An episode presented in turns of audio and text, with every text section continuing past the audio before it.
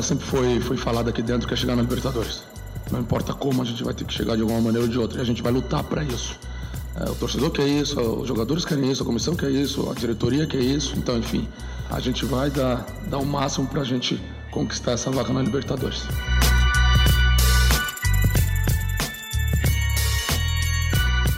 Fala fiel, eu sou Leonardo Bianchi, esse daqui é o GE Corinthians, o podcast semanal do Timão no Globoesporte.com. Hoje a gente vai fazer um programa diferente, vamos dividir em duas partes o programa. A primeira delas a gente vai falar sobre negociações, contratos, jogadores que não estão sendo utilizados, jogadores que podem chegar, quem que o Thiago Nunes está pensando em trazer. E na segunda parte a gente fala sobre Libertadores, com a vitória do Flamengo na Libertadores da América, o título do Flamengo. O Corinthians ganhou de presente, né? O Brasileirão ganhou de presente mais uma vaga. E os oito primeiros colocados no campeonato vão se classificar para a Libertadores, seja na fase prévia, seja na fase direta de grupos. A gente vai falar disso daqui a pouquinho. Antes de tudo, olá, Ana Canhedo. Cara, é a sexta vez que a Ana vem aqui seguida. É, virou a setorista de podcast já. Olá, Léo. Olá, Fiel que tá nos escutando aí. É isso, estou aqui sempre, sempre estarei. Ô, louco, hein? Gostei, hein? Gostei, Pozela. Foi forte, foi bem demais, Ana. É uma honra estar aqui com vocês dois para participar de mais um podcast, falar um pouco de Corinthians. E vamos, vamos lá, Léo, vamos lá, vamos lá. Pozella que fez um tour pelo sul do país. A gente vai falar desse tour lá no finalzinho do programa. Lá ele vai dar uma prévia do que vai vir em breve, uns, um episódio especial sobre a turnê Thiago Nunes que o Pozella fez junto com o Marcelo Braga, junto com a Gabriela Ribeiro e o Fernando Ferro. Bah, me dá um chima. Ah, muito tempo lá, né? Bom, pra gente começar o nosso programa, notícia do Globoesporte.com, Corinthians tem interesse e está atrás de Luan, não é o Luan do Galo, que também já teve interesse, o Corinthians já teve interesse nele, Luan do Grêmio, craque das Américas de 2017. Passaram-se dois anos desde que o Grêmio foi campeão da Libertadores, com grandes atuações do Luan. Ana, o que, que dá, pra, dá pra esperar que o Luan vai vir para o Corinthians? Como é que o Corinthians pretende driblar as negociações do Luan com a própria Europa, que era o sonho antigo dele, né? É isso, Léo. É matéria de Marcelo Braga, que hoje está de folga. O podcast do, do Corinthians, vocês sabem, é gravado toda segunda-feira. Marcelo Braga, que eu não vejo faz uma semana e meia já. Mas enfim, matéria dele aqui, pois ela deu risada. Marcelo Braga tá jogando futebol em Guarulhos agora. É, que eu vi tanto Praia na última semana, meu Deus do céu. Exatamente, abandonou a gente aqui, mas enfim, matéria de Marcelo Braga no Globoesporte.com de hoje, segunda-feira, né? É, o Corinthians tem interesse sim na contratação do Luan, atacante do Grêmio, e aí a partir disso surgem várias coisas, né? A primeira delas é que o Luan tem contrato com o Grêmio até dezembro de 2020, né? Então, o futuro no Sul, de certa forma, é, é indefinido, né? Porque a partir do meio do ano. Querendo ou não, ele tem um ano de contrato, meio ano para ter um pré-contrato. É isso, né? exatamente. Ele ficaria livre para assinar um pré-contrato com qualquer outra equipe a partir do meio do ano que vem. E, e aí o Corinthians tem algumas cartas na manga, né? A primeira delas é negociar por 50% dos direitos econômicos do Luan é, outros jogadores do elenco do Corinthians, né? Além da, de uma quantia financeira. O valor ainda não foi revelado, mas é, seria isso: por 50% dos direitos, você paga uma quantia e ainda negocia com o Grêmio jogadores que possam interessar, né? A gente, inclusive, vai trazer a lista aí de jogadores que é, atuaram pouco pelo Corinthians esse ano. E outra coisa que até a gente estava comentando aqui fora do ar, né? E, e, isso até mesmo os setoristas do Sul falam, enfim, é, já é meio que sabido. O Luan é corintiano, né? Então, ao mesmo tempo que ele tem esse desejo de atuar na Europa, eu imagino que para ele também seja interessante em algum momento da carreira vestir a camisa é, do clube que ele torce, né? Tem até uma imagem, o Pozella tá comentando aqui, é, do Mundial de 2012, né? É Exatamente, Mundial de 2012, ele na rua, com a camisa do Corinthians, comemorando bastante. Eu não me lembro agora se é o Mundial ou a Libertadores, fiquei nessa, mas sei que é 2012, e ele comemorando com os amigos, enfim, como qualquer garoto, né? Obviamente o Lua hoje é um profissional de futebol, mas Nasceu. É, mas é... na época que essa imagem viralizou, há pouco mais de um ano e meio atrás, né? O ano passado, acho, né? Pegou bem mal para ele lá no sul, né? A galera não ficou muito feliz. Ele até desmentiu que era ele, mas acho que não dá muito para desmentir, né? É, eu tenho uma história também curiosa relacionando esse, esse amor do Luan pelo Corinthians. É, no meio da Copa América desse ano, é, estivemos em Porto Alegre e fiz uma matéria com André Galindo, grande repórter que estava com a gente lá na cobertura, e a gente foi atrás de, de pessoas que faziam parte da vida do Everton Cebolinha, e uma delas, que também era muito próxima ao Luan, é, brincou com a gente, né? Confessou que o, eu perguntei, e aí, o Luan, vai pro Corinthians ou não vai? Isso no meio do ano. Também houve um zum zum zum. E aí o, o, o personagem em questão me respondeu assim: olha. No final do ano passado ele ficou muito balançado. Ele tava louco para ir pro Corinthians, porque é sim o time dele, ele gosta muito do Corinthians, ele sonha em jogar com essa camisa, mas não deu certo. Quem sabe agora? Então, se o Corinthians chegar mesmo com uma proposta e, enfim, juntando todos esses fatores, né, o, a, a aproximação do fim de contrato dele, a vontade do jogador, ele já não tá tão em alta como em 2017, É, eu acho isso, que... é, isso acho que é importante dizer, né? Eu acho que o Luan joga muita bola, acho que é um bom jogador, mas o Luan, se vier para o Corinthians, não é o mesmo Luan, rei das Américas, né? É, é outro jogador, acho que tem muito a agregar ainda e a posição que ele, que ele atua é uma posição que, por exemplo, o técnico Fábio Cariri gostaria de ter tido há muito tempo. É, é ele, ele se recuperou agora, né, esse ano, ele conduziu muito bem o Grêmio depois da lesão do Jean-Pierre, ele assumiu ali o meio campo, a armação do Grêmio, e ele foi muito bem, até se machucar de novo, tanto é que o segundo jogo contra o Flamengo, ele não consegue jogar, o Michael é usado naquela função, enfim, não vai tão bem, mas ele se recuperou, assim, ele recuperou o bom futebol, mas sem dúvida que não é o Rei das Américas de 2017, mas assim, uma vez que o jogador faz aquilo, a gente sempre fica naquela esperança de que ele pode repetir o feito, né? É, exatamente. Eu sou daquela opinião que a gente falou muito quando o Carilli ainda era técnico do Corinthians, Léo, de que eu acredito que em algum momento os ciclos se encerram e as relações ficam um tanto quanto saturadas. Me parece que não é pode demérito, ser... né? Não quer dizer que ele não quer jogar. Exatamente, exatamente. É, eu acredito que talvez ele possa estar passando por isso lá no Grêmio, e aí não quer dizer que num recomeço do Corinthians ele não vai ser importantíssimo pro time, até porque me parece que ele pode jogar ali meio que em todas as posições, todas as funções ali do meio Foi do alvo de ataque. críticas até por causa disso, né? Muita gente dizia que ele não era convocado para a seleção do não Tite, porque ele não tinha uma posição fixa, ele não era o 9, ele não era o 7, ele também não era o 10, ele não era o 8. Acho que é uma vantagem. Eu acho que pode ser muito útil aí para o time do, do Thiago Nunes, né? E, e- e é isso, negociação está acontecendo. É claro que agora, a partir de agora, em todo podcast, a gente vai trazendo aí as novidades, mas é sim um jogador que interessa, é um, um jogador que está nos planos sim do Corinthians para a próxima E não há, temporada. não há nomes, então, nessa suposta lista de jogadores que o Corinthians poderia envolver numa negociação com o Grêmio, né? Não, ainda não, ainda é precoce. dizer, há não- nomes, mas não- é, nós não exatamente. temos, né? É, é porque tem tudo aquilo, né? O Thiago Nunes vai fazer uma análise de todo esse elenco, vai saber exatamente o que, que ele quer usar, que, que, é, quais jogadores ele acha que podem se encaixar no estilo de jogo que ele quer implementar no Corinthians a partir do ano que vem. Então acho que ainda é cedo. Por mais que já, a diretoria já tenha e deve ter sinalizado pro Grêmio alguns nomes, eu acho que até isso é, não tá martelo batido ainda, entendeu? Ana, sobre, além do Luan, algum outro nome que, enfim, tem esquentado aí no mercado, pra, porque o torcedor comece a observar? Falou-se muito do Davó, do Guarani, que fez uma bela Copa São Paulo, enfim, tá fazendo uma Série B muito honesta. É, enfim, o Thiago Neves deu aquela declaração semana passada, foi Aliás, eu, um tanto quanto sobre polêmico. o Davó, é bom jogador, né? Mas aí a gente volta numa questão. É o que o Corinthians precisa para resolver os problemas? Enfim, mas voltando ao, ao centro da questão, exist- existem outros nomes que, enfim, estão sendo pe- especulados e que existe uma negociação já em andamento? Solta aí, Ana. É, o Davó é, é aquilo, né? Já estava meio que encaminhado. Eu acredito que o Corinthians consiga, assim, fechar a contratação dele, seja mais um jogador à disposição para 2020. Falou-se muito, Pozella, sobre Marcelo Cirino, né? Que é um jogador que fica sem contrato agora em dezembro e trabalhou com o Thiago Nunes, seria um jogador interessante aí pro ataque. Mas Marcelo Cirino me parece que vai para a China, futebol chinês. é, E aí, é claro, enfim, a quantia, é, o dinheiro deve ser muito mais alto do que o Corinthians poderia oferecer não vai não vai pro Corinthians, dificilmente vai pro Corinthians. E aí a gente começa a pensar também em nomes que voltam, né? É, o elenco, o próprio, no próprio Atlético Paranaense tem o zagueiro Pedro Henrique, né? Tem o volante Camacho. Então são nomes aí que vão aparecendo e que aí tem que passar por análise é, da comissão técnica, mas por enquanto mais forte mesmo o Luan. Bom, a gente falou aqui então de possíveis nomes, de uma possível lista para envolver em negociações. Ana, o Corinthians tem alguns jogadores neste ano, até uma matéria que sairá no Globoesporte.com nesta terça-feira de manhã. Se você já ouviu na terça à tarde, já saiu. Falando- Sai lá. Já tá lá, já, né? Já, já está no site, já está no globoesporte.com/barra Corinthians. Jogadores que não foram tão aproveitados esse ano e jogadores que podem ser aproveitados em 2020. Fala pra gente, Ana, quem que tá nessa sua listinha aí? Vou falar depois, eu quero opinião individualizada do Pozella sobre esses nomes, tá bom? Vamos, vamos por partes que são muitos. São seis jogadores, é, Léo. A lista eu fiz o seguinte, né? São seis jogadores com menos de 10 jogos no Campeonato Brasileiro esse ano pelo Corinthians, né? Aí a gente tem o Matheus Jesus, que fez seis jogos é, pelo Corinthians no Brasileirão esse ano. Só que o caso do Matheus Jesus, para mim, é o mais curioso, porque é um volante que atuou Por muito. quê?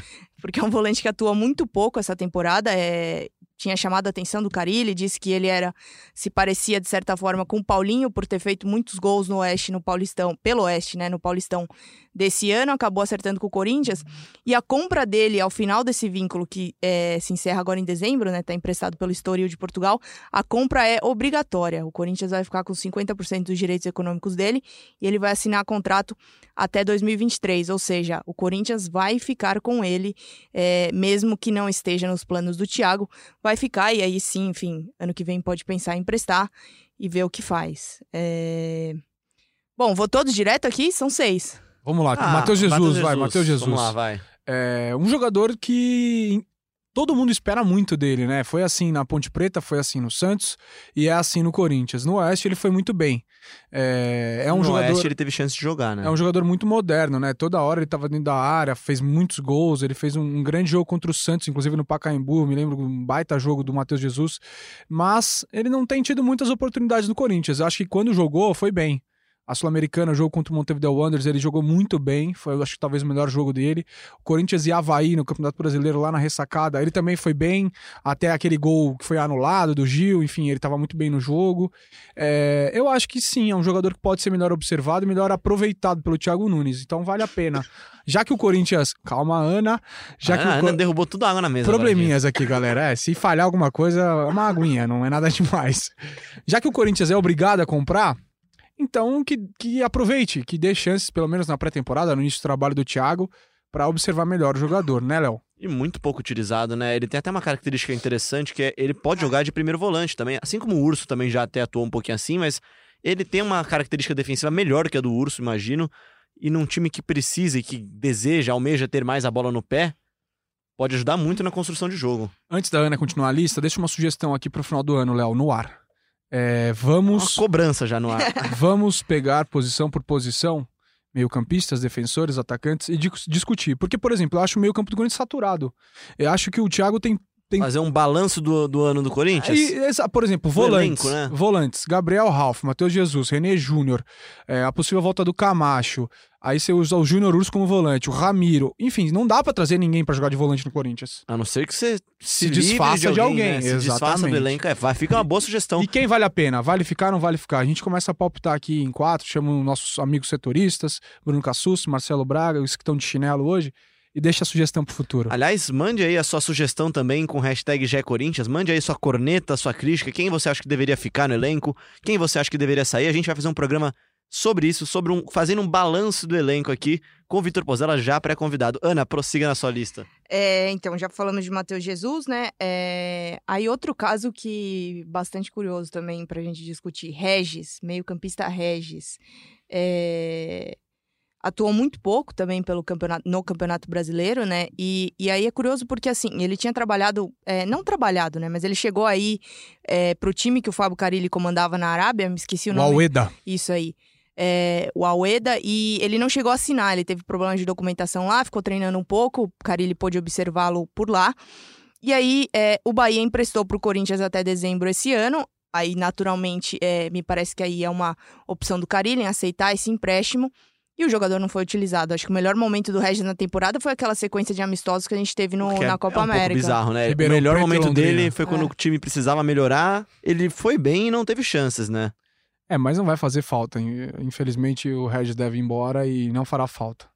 É isso. É, Regis, é, emprestado até dezembro pelo Bahia, é, não ficará no Corinthians na próxima temporada, a menos que aí aconteça é, alguma coisa muito fora da curva, mas a princípio o Regis é um que não continua. É, próximo caso, René Júnior. René Júnior que tem apenas um jogo é, pelo Corinthians no Brasileirão esse ano. Tem contrato aí até dezembro de 2020.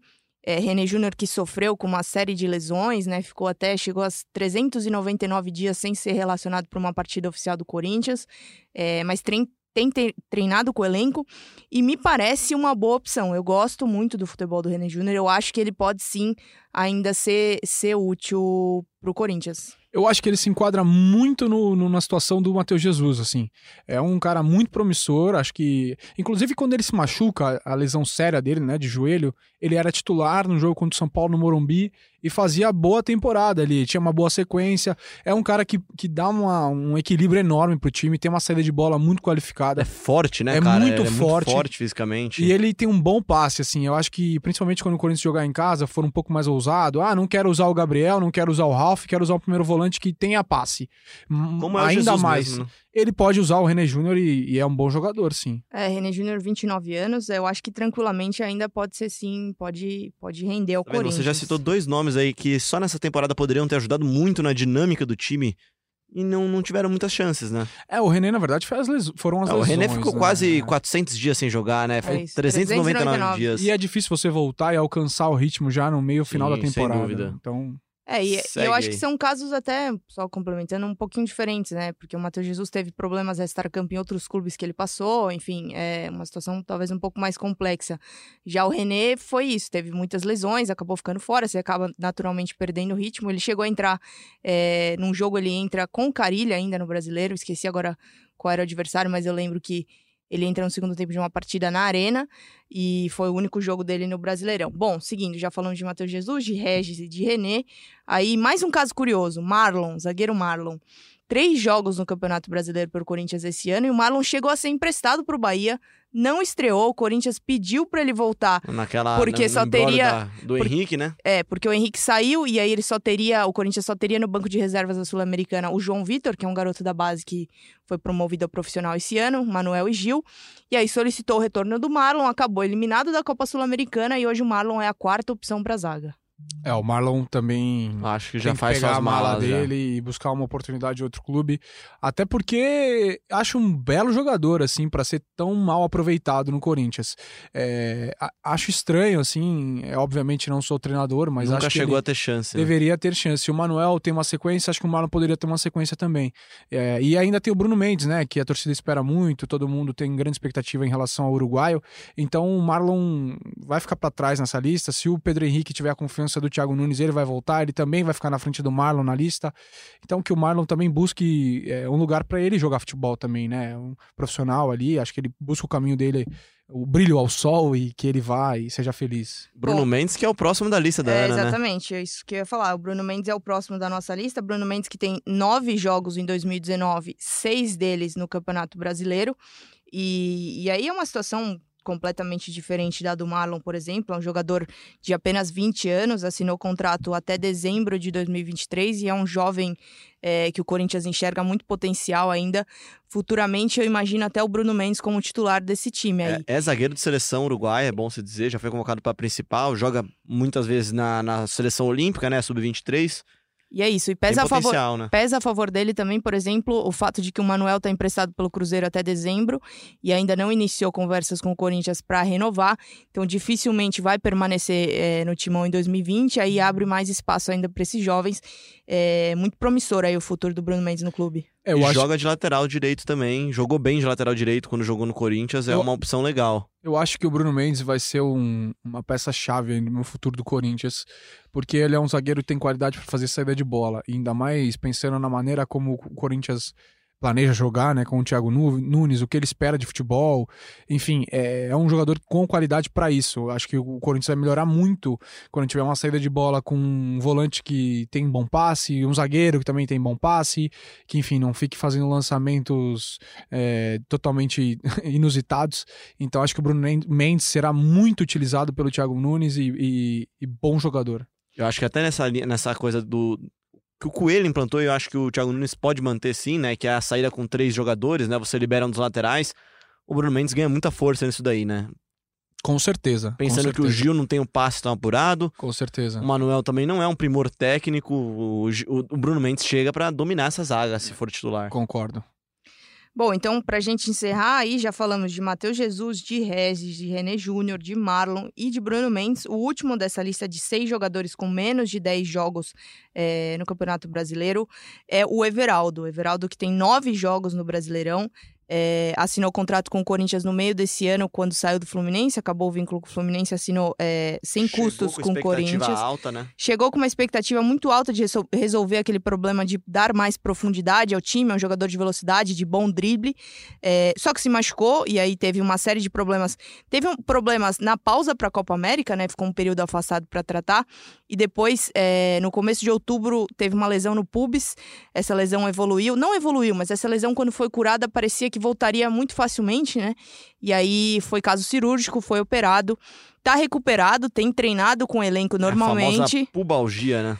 É, tem treinado com o elenco normalmente, mas ainda não foi relacionado para nenhuma partida com o Diego Coelho. Eu acredito que, assim como o Bruno Mendes, ele ainda tem bastante lenha para queimar no Corinthians. Nossa senhora, acho que é um jogador que todo mundo espera, né, jogar com regularidade pelo Corinthians. Eu acho, eu acho assim, meu palpite, é, o Corinthians fez o melhor jogo dele no Campeonato Brasileiro contra o, o mesmo Botafogo a um turno. Foi 2 a, 2 a 0 na Arena Corinthians, foi um belo jogo do Corinthians, muita intensidade. E o Everaldo fez um gol nesse jogo. Até É. aquela comemoração da bicicleta. Exatamente. Então eu acho que é um jogador que o Thiago Nunes vai aproveitar muito no ano que vem. E ele pode sim fazer o que o Cleison não tem conseguido exercer com, com muita maestria. E também o Janderson, que é um garoto muito jovem, ainda precisa lapidar um Precisa pouquinho, né? maturar um pouquinho mais, né? Você já deu a deixa pra gente falar de Botafogo. Acabou a lista, né, Ana? Acabou a lista, mas só pra gente complementar, não sei se eu tô te pegando, mudando o roteiro aqui de Léo Bianchi, mas é, Roteiro, quem- faz são vocês. Então, mas só pra gente complementar essa lista, é, o Gil, o zagueiro Gil, vai estar de contrato novo, né? Muito a partir do ano que pontuado. vem. É, porque o Gil é, assinou é, o contrato de uma temporada, né? Aí até o final do ano. Desculpa, de até o final do ano, meia temporada, porque ele não chegou no começo do ano, né?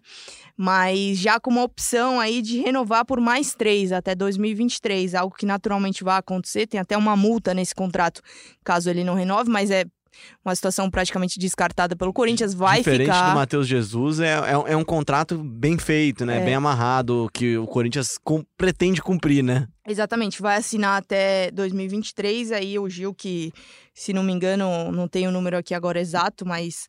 Até deixa eu ver se eu acho aqui o número exato de partidas do Gil. Ó. Cara, eu, eu não me lembro de 30 uma jogos. partida dele. 30 fora. jogos em 2019, 24 no Brasileirão, 214 ao todo pelo Corinthians. Desculpa. 31 jogos, 25 no Brasileirão, 215 é, no Corinthians ao todo, né? Somadas as duas passagens, titular absoluto e certamente estará no elenco em 2020. O Gil é impressionante. Eu estive lá na China, na cidade de Jinan, Fisicamente, no tecnicamente. Shandong Luneng. Ele viveu um momento particular, assim, um pouco conturbado quando estava na China. E uma das coisas em que ele se apoiou para sobreviver, não é fácil morar em Jinan, a cidade do Shandong Luneng, mas a estrutura do clube é maravilhosa.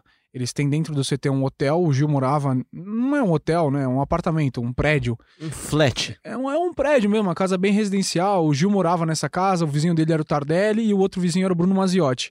E o Gil se apegou muito na questão física, tipo, vou investir na minha carreira, vou focar nisso aqui. Ele é um cara completamente obcecado por recuperação, descanso e preparo. Ele chega na academia duas horas antes, ele sai depois, ele faz tudo o que um preparador mais adora, assim. Ele se cuida muito e é por isso que ele consegue ter essa regularidade. É impressionante. Ele chegou da China e muita gente questiona, né, se o preparo físico na China é bom, é ruim. Ele não, ele, ele não se machuca, ele não falha, ele tem uma regularidade absurda. Na verdade, o Gil não se prendeu a isso, né? Ele, ele mesmo foi, fazer, foi É, atrás do preparo físico dele. É, com o Bruno Maziotti, que é o melhor, é, um dos melhores, vai dizer que não é o melhor, talvez seja um pouco audacioso, mas é um dos melhores dessa função. Eu, não à toa ele é o chefe da, da fisioterapia do Paris Saint-Germain, de todos os esportes. Ele auxiliou muito o Gil, ensinou o Gil como se preparar, como ficar bem e como deixar sua carreira ainda mais longa. Então, o Gil é um absurdo. É bem legal mesmo. O Gil joga muita bola mesmo. Tem coisas a evoluir, como todos nós, né? Mas dentro de campo ele, ele ainda é muito melhor do que a maioria dos zagueiros do Brasil, por exemplo. Com certeza. Bom, você deu a deixa pra gente, Ana. Vamos falar então um pouquinho de Botafogo. Ana não, né? Pois ela falou do melhor jogo do ano. E vamos falar então um pouquinho disso daí então. E pra isso vamos rodar a sonora do Coelho. É, jogamos pra frente. Essa era a nossa situação, essa era a nossa ideia. É, primeiro tempo se converte em gols todas as finalizações que fizemos, ou pelo menos parte delas, óbvio, parte delas. As coisas seriam um pouquinho mais fáceis pra gente. E a gente acaba sendo castigado, onde a gente sempre procurou o gol, em nenhum momento a gente procurou se defender. As coisas aqui vão mudando e aos poucos a gente precisa entender. E agora é trabalhar para pegar o Havaí. A voz do A Diego voz Coelho Diego é Coelho muito é- judiada, né? Como a gente falou semana passada, né, Pozarelli? Tem que passar lá na, na fonoaudiologia, né? Eu falei pra ele encontrar a Leni, a nossa fonoaudióloga aqui da Globo, mas ele não tá afim, ele só quer trabalhar. Ele falou: quero dar treino, quero dar treino, Pozela. Não, e, e falando um pouquinho do jogo, o Corinthians fez uma boa partida. É- é- olhar o resultado 1 a 0 pro Botafogo é cruel, mas não é, e é isso que a gente vai discutir agora, né? Na- O Corinthians fez um bom primeiro tempo, fez um segundo tempo aceitável, mas não conseguiu fazer o gol. É isso, vamos por partes. É, vale citar mudanças que o Diego Coelho promoveu na equipe para esse jogo, né? O Corinthians que entrou em campo numa espécie de 4-4-2, formando aquele losango no meio-campo, né? Você que joga FIFA é o, é o 4-4-2 losango do é, FIFA isso mesmo. tem até, acho que até entre parênteses está escrito losango. Tá, tá É, escrito. E aí jogou com a linha de defesa, aquela que a gente já conhece, né? Com Fagner, Manuel Gil Danilo Avelar, Cássio no Nossa. gol. E aí entrou em campo com Gabriel, primeiro volante. Júnior Urso é, aberto pela direita, não aberto, mas por dentro pela direita, Ramiro por dentro pela esquerda, algum- é, algumas vezes até bastante aberto.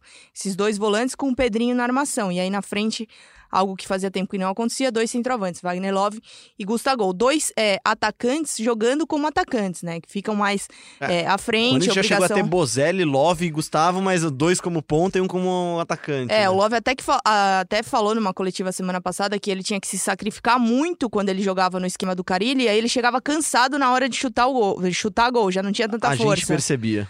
É, então, e aí nesse jogo ele pôde jogar é, ao lado de outro atacante, mas ali cumprindo funções muito mais ofensivas do que defensivas, né? Corinthians que mudou, é, pelo menos na minha visão, até escrevi isso num- na análise que publiquei no Globoesporte.com, é, mudou sim o estilo de jogar com o Coelho. É um time que protagoniza mais o jogo, consegue ficar com a bola, conseguiu trocar passes no campo de ataque, conseguiu chutar gol, conseguiu se impor diante de um adversário que briga assim contra o, na, contra o rebaixamento. É, mas o Corinthians foi bem. Só que aí o que acontece? Co- volta a parte, errar, né? volta a errar o que já errava muito antes. Passe, finalização, é, cruzamento, se não me engano, foram 33 cruzamentos, nenhum terminou em gol. Como eu sou seu parceiro, eu tenho os números aqui, ó. O Boa. Corinthians teve 62% de posse de bola. E assim, diga-se, não é uma posse de bola de tocar pro lado. O Corinthians realmente estava atacando mais. Teve 23 finalizações contra 9 finalizações do Botafogo. 6 chances reais de gol contra duas do Botafogo. Levantou 33 bolas na área. Ah, e só legal também, o número de passes certos. O Corinthians deu 356 passes, errou apenas 12 desses passes. A gente falou de errar passe, acho que nem foi o maior problema do jogo. Acho que o Corinthians ele errou na, no passe final, né? Esse é o problema, né? A, a hora de você dar o passe pro gol, né? Eu acho que o Corinthians fez um grande jogo. Posso é, ser desmentido pelo resultado, pela opinião de qualquer pessoa, enfim, respeito, mas eu acho que o Corinthians fez um belo jogo. O primeiro tempo foi muito bom, muito bom, como há tempos não se via. É, não dá pra perder gol quando você tem a oportunidade de fazer gol. É simples assim. Aquela bola que o Gustavo consegue roubar, interceptar o passe do Gatito, Foram umas O duas Love- bolas que roubaram na saída de bola do Botafogo é no gol. começo do jogo. É Isso gol. é bola de gol. Não- Pedrinho chutando de fora da área várias vezes pra fora. é bola de gol, não tem explicação. Você chutar 23 vezes e acertar, se não me engano, só 5 o gol, é um negócio bizarro. É, É óbvio que isso tem que ser corrigido, mas leva tempo. É, não é assim do dia pra noite você vai mudar o jeito de jogar, você vai controlar o jogo, você vai ter posse de bola, você não vai se defender, você vai propor jogo. E aí, obviamente, o gol do Botafogo. É, o destino é muito curioso. Porque se o Corinthians jogasse na formação dele, No típica, 4-1-4-1, com ponta Ia marcando ter ali. um atacante desesperado correndo atrás do Fernando naquela virada de bola do João Paulo. E ia ser muito mais difícil ele fazer aquele cruzamento que o Alex Santana rola pro Diego, o Diego faz o gol. Mas é o preço que se paga por jogar o jogo dessa forma. É, Diga-se, o 4-4-2 losango, do jeito que o Corinthians jogou, que vira, na verdade, um 4-3, né? Um 2 na hora que você tá se defendendo, você deixa de ter três jogadores, pelo menos, na marcação. Isso. O Ramiro e o Júnior Urso, eles têm que se dobrar pra cobrir o- as laterais As de laterais. campo. Eles porque... viram quase que uns pontas também Exato, porque a- Pedrinho, Ju, é, Gustavo ontem e Love estão pra frente, então é, é inevitável. É, o a, a grande problema desse gol, na minha opinião, é como o João Paulo se livra fácil do Pedrinho e do Urso. Ele se livra muito fácil dos dois e mete a bola pro Fernando, lateral direito, que começa a jogada. Mas eu acho que o Corinthians fez um belo jogo. É assim, jogou muito bem, não fez os gols, é, jogou muito melhor que o Botafogo, que é um time que tá lutando pra não cair, e perdeu. Não pode perder? Não, não pode. É, Não dá pra aceitar a derrota? Isso é Não. uma coisa que a gente tem que falar. O Corinthians jogou bem, mas não pode perder brigando por vaga na Libertadores. O Corinthians deixa claro que quer ir pra Libertadores, como a gente rodou aqui no começo do podcast, o Coelho falando. É, é o objetivo principal. Como vai? Agora ficou mais fácil, né? Agora, com a vitória do Flamengo, são oito vagas. É difícil imaginar que o Que o Corinthians. Goiás agora, ultrapasse o Corinthians. o né? Goiás está quatro pontos atrás do Corinthians, até pra vocês terem noção aqui, ó. O Corinthians tem 50 pontos no momento que a gente grava, contra 46 do Goiás. Se É, o são Corinthians. quatro pontos são quatro pontos. Com Havaí pra- e Fluminense em casa. Se o Corinthians ganhar os dois jogos em casa, ele tá praticamente garantido, pelo menos com a oitava colocação.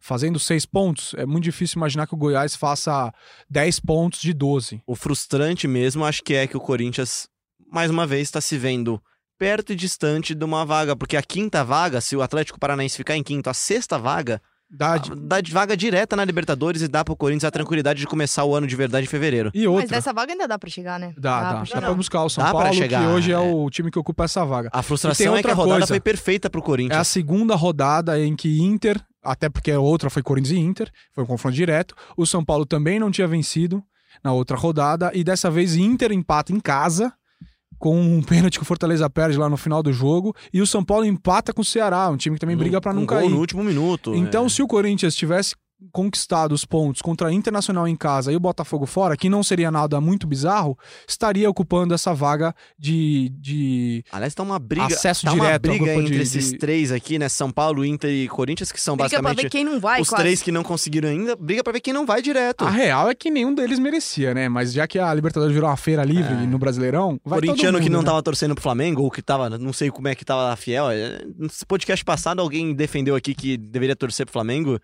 Acho que o corintiano não pensa assim, mas mesmo assim, quando acabou o jogo, pelo menos uma parte da torcida falou, pô, pelo menos vai ter Libertadores ano que vem e vai ter a Libertadores que vai começar em janeiro já. É, rapidinho, só pra finalizar da minha parte do jogo, eu acho que o Coelho tá fazendo um grande trabalho. Só conquistou cinco, né, dos, dos- pontos disputados em 12, mas é um, um belo trabalho, porque é uma mudança muito grande e não se muda assim tão fácil.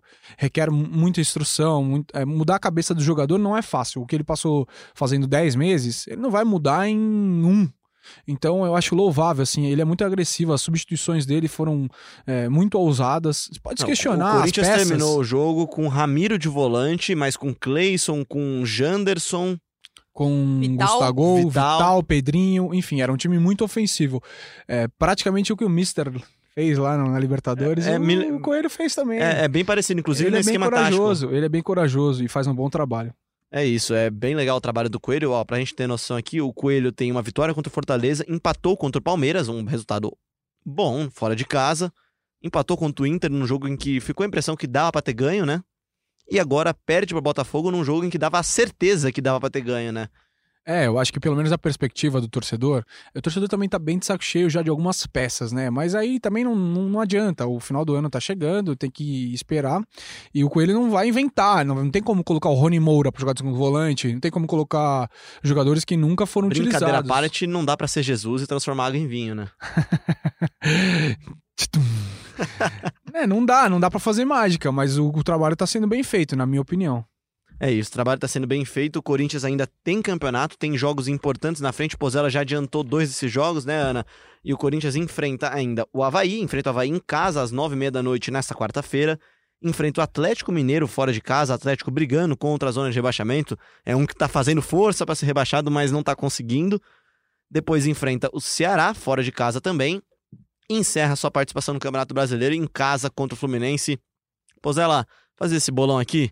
Desses quatro jogos, 12 pontos. O Corinthians faz quantos pontos? 10. Rapaz. Ana? Ah, não sei. Eu acho que pode, pode começar só por quarta. Acho que quarta vence. Vence bem na arena. E aí, a Já partir, tá em de, cima do muro. a partir de então, acho que. Não sei. Mas acho que o Corinthians, enfim, vai pra Libertadores. Não tem como. Acho que o Corinthians não vence o Ceará lá, que é impressionante que o Ceará tá jogando pra não cair, mas, pois é, eu mas vou os dar. outros jogos... Por isso que o meu palpite são sete pontos. Uma vitória, duas vitórias e um empate. é e uma derrota. palpite. Eu tô sendo muito otimista. É, também acho. Ana Canhedo, obrigado pela sua participação. Sua consideração. Aliás, antes da sua Pozella consideração final, aqui. Pozella, por favor, vai. Eu, Na verdade, eu preciso falar algumas coisinhas. Quero mandar um abraço aqui para todos que estão participando com perguntas do, no, no- no podcast aqui na rede social Twitter. É, o Alan Michel pergunta: a possibilidade do Alex Teixeira é verdadeira? Alan, te respondo que hoje não. Conversei com um empresário que da última vez negociou o Alex Teixeira com o Corinthians, Juliano Bertolucci, e ele me disse que não. Alex Teixeira, que assim, não estava, não, este, não está no Corinthians hoje por detalhes. É, faltou palavra do chinês. Faltou palavra. É, nomes para 2020, pediu aqui o Alex, cujo perfil é o Peladeiro Sincero. Alex, Ah, a gente já falou alguns aqui, né? já Até- falamos alguns nomes para 2020. Acho que o Luan hoje é o que mais desponta interesse da torcida. O Samuel pergunta do Luan. Samuel, um abração, a gente já respondeu do Luan também. E o Marcelo pergunta sobre a porcentagem de contas para patrocínio do, do BMG. Ninguém fala nada sobre esse assunto. Fica a nossa crítica aqui, a Marcelo Braga e Bruno Cassucci já falaram, o Corinthians não soltou balancetes financeiros deste ano ainda, ou seja, desde que fechou o patrocínio com o BMG. Fica aí a nossa dúvida também, saber como é que tá sendo feito esse negócio. Uma última aqui do amigo corneteiro. Vou tentar falar seu nome aqui, amigo. Vrito. Vrito. V-R-I-T-U. Vrito. Vrito, Vrito. ele pergunta: o que a Fial fez para ter Cleison e Gustavo batendo falta? Eu não sei, mas o Marcelinho Carioca já parou de jogar, cara. Não, não tem muito o que fazer, o não. Cleison até entendo, agora o Gustavo batendo Não, falta o, pra mim é O novidade. Gustavo treina. O Gustavo fez belos gols de falta na Série B com Treina. Fortaleza. Um e jogo... ele treina bastante falta. Ele fez um golaço com o Fortaleza que eu lembro do Rogério Fortaleza e comemorando. Guarani. Um gol no último minuto, 48 segundo Um tempo. Ele baita fez um golaço. golaço de falta. Aquela patadona. Hospício, Hospício 1910 aqui pergunta: já tem alguma lista de dispensa de 2020? Tem muito jogador horroroso que não merece continuar no elenco. Já dispensa, falamos não aqui sei, mas a gente já falou de alguns de que alguns não acabam devem ficar, né? Exatamente. É, que mais? Acabou? Dispensa é diferente, né? Dispensa é diferente de quem não deve ficar, né? É, só, ah, só pra gente complementar aqui, é, na, nomes que podem chegar em 2020, acho que a gente acabou não falando, mas Sid Clay é, também é um nome aí pra 2020. Muito bem pontuado, né? Tá É, sempre no radar do Corinthians Tá desde sempre que no saiu, né? radar e assim, é, o que se sabe, é, que, que, a gente, pelo menos eu fiquei sabendo, é que o clube agora, o Dinamo de Kiev, né, da Ucrânia, agora toparia emprestá-lo a um clube que se interesse em ter o Sid Clay aí para a próxima temporada. Algo que poderia sim facilitar para o Corinthians. Mas ainda é muito prematuro falar de negociação, falar que tá para chegar, ainda não, não, é, não é por aí. Mas é um nome que tá sempre no radar e que aí, se é, houver a possibilidade de um empréstimo, eu acho que acredito que facilite aí a vida do Corinthians para tentar trazê-lo. É, eu vou admitir pra você que eu não entendo muito bem o ucraniano, mas rolaram no final de semana nas redes sociais uma suposta frase do treinador do Dinamo de Kiev falando que o, o Sid Clay não estava entre os melhores, mais bem-quistos do elenco e que toparia se desfazer dele de uma forma bem simpática da minha tradução do ucraniano. Vamos deixar aqui um aperitivo para os nossos amigos que estão ouvindo o podcast, inclusive seu Múcio, pai de Thiago Nunes. Um grande abraço para o senhor, tenho certeza que você está ouvindo e dando audiência para nós. É, Thiago Nunes também está nos ouvindo. Assim espero. É, vamos falar um pouquinho, um podcast especial, em breve produziremos aqui ao lado dos amigos. É, passamos uma semana lá no interior do Rio Grande do Sul.